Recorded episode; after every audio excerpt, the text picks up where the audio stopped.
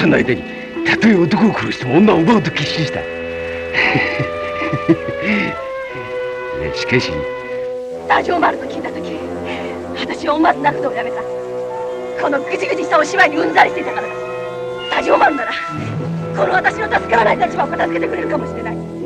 O efeito Rashomon, uma técnica cinematográfica criada por Akira Kurosawa no filme Rashomon, ocorre quando o mesmo evento tem interpretações contraditórias por diferentes protagonistas envolvidos na situação.